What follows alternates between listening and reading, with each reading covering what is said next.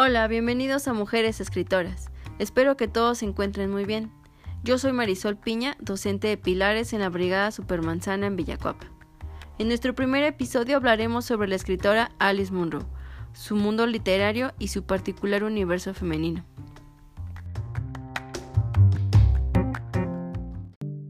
¿Quién es Alice Munro? Alice Munro nació en 1931 en Wingham, Canadá. Se licenció en la Universidad de Western Ontario. En la actualidad es considerada como una de las principales escritoras actuales de la lengua inglesa y una de las maestras mundiales del relato contemporáneo. Es autora de 12 volúmenes, dos antologías y una novela. A lo largo de su carrera ha recibido numerosos premios de prestigio en los que destacan el Governor General's Award de Canadá y el Premio Nobel de Literatura.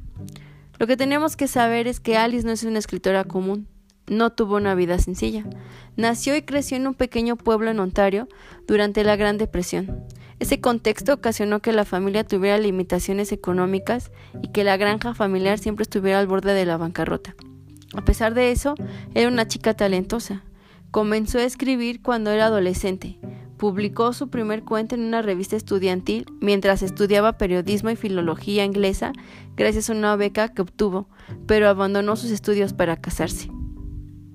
Fue ama de casa desde los 17 años y se dedicó al cuidado de su familia hasta su divorcio en 1972. Gran parte de su carrera lo hizo de forma irregular. Escribía en sus ratos libres cuando sus hijas dormían o iban a la escuela. Muchas veces solo contaba con un mes para poder escribir un cuento. Hablo de todo esto porque este estilo de vida fue fundamental para el desarrollo de sus historias.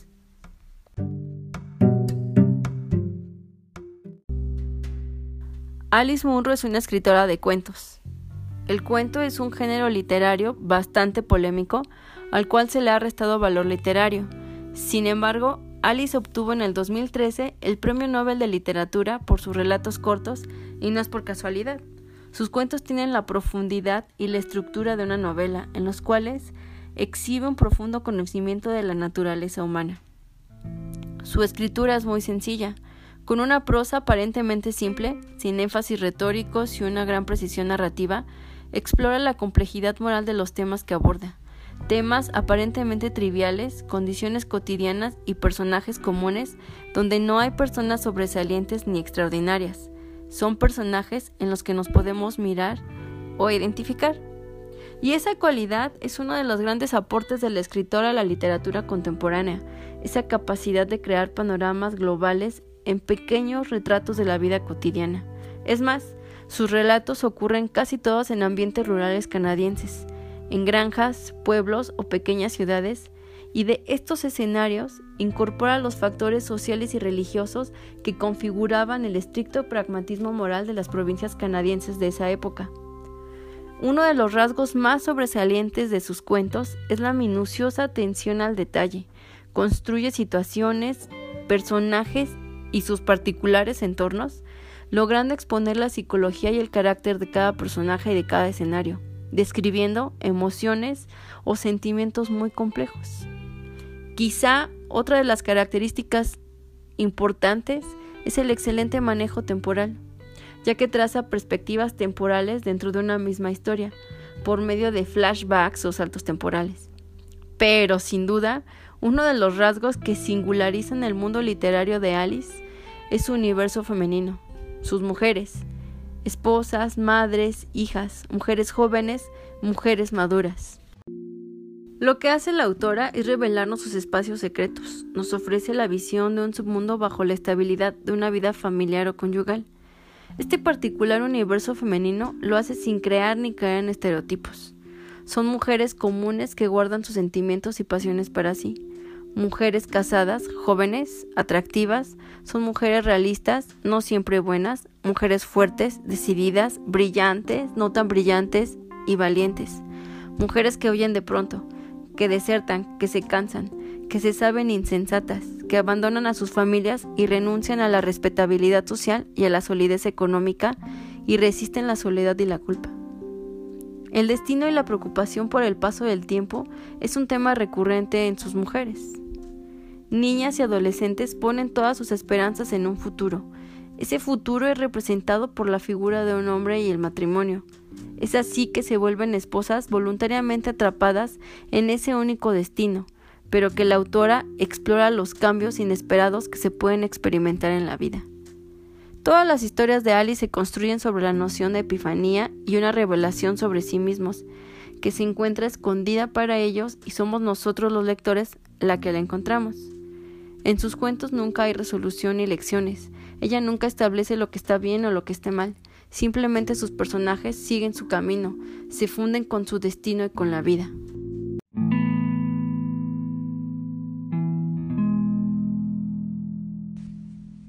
Ahora les leeré un pequeño fragmento del primer cuento que se llama Dimensiones del libro Demasiada Felicidad.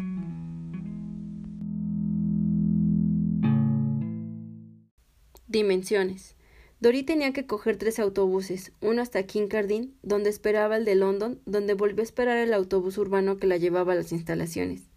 Empezaba la excursión el domingo a las nueve de la mañana. Debido a los ratos de espera entre un autobús y otro, eran casi las dos de la tarde cuando había recorrido los ciento sesenta y poco kilómetros. Sentarse en los autobuses o en las terminales no le importaba. Su trabajo cotidiano no era los de estar sentada. Era camarera del Blue Spruce Inn, fregaba baños y hacía y deshacía camas. Pasaba la aspiradora por las alfombras y limpiaba espejos. Le gustaba el trabajo. Le mantenía la cabeza ocupada hasta cierto punto y acababa tan agotada que por la noche podía dormir. Rara vez se encontraba con un auténtico desastre, aunque algunas de las mujeres con las que trabajaba contaban historias de las que ponen los pelos de punta. Esas mujeres eran mayores que ella y pensaban que Dorí debía intentar mejorar un poco, le decían que debía prepararse para un trabajo cara al público mientras fuera joven y tuviera buena presencia. Pero ella se conformaba con lo que hacía, no quería tener que hablar con la gente.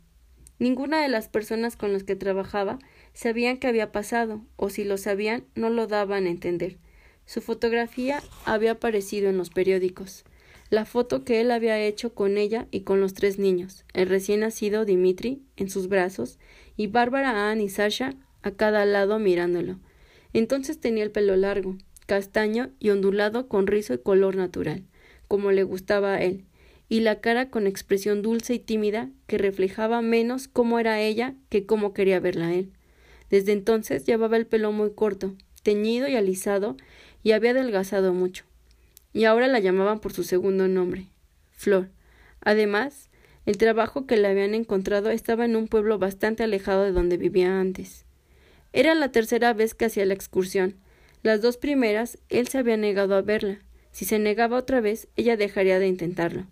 Aunque aceptara verla, a lo mejor no volvería durante una temporada. No quería pasarse. En realidad no sabía qué haría. En el primer autobús estaba muy preocupada. Se limitaba a mirar el paisaje.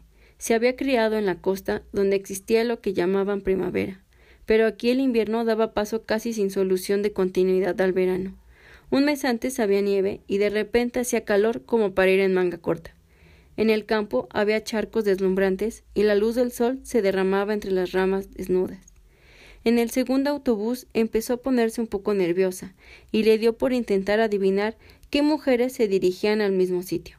Eran mujeres solas, por lo general vestidas con cierto esmero, quizá para aparentar que iban a la iglesia. Las mayores tenían aspecto de asistir a iglesias estrictas, anticuadas, donde había que llevar falda, medias y sombrero o algo en la cabeza, mientras que las más jóvenes podrían haber formado parte de una hermandad más animada, que permitía los trajes pantalón, los pañuelos de vivos colores, los pendientes y los cardados. Dorí no encajaba en ninguna de las dos categorías. Durante el año y medio que llevaba trabajando, no se había comprado ropa.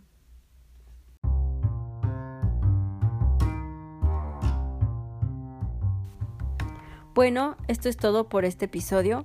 Espero les haya agradado. Y próximamente seguiremos escuchándonos. Esto fue Mujeres Escritoras.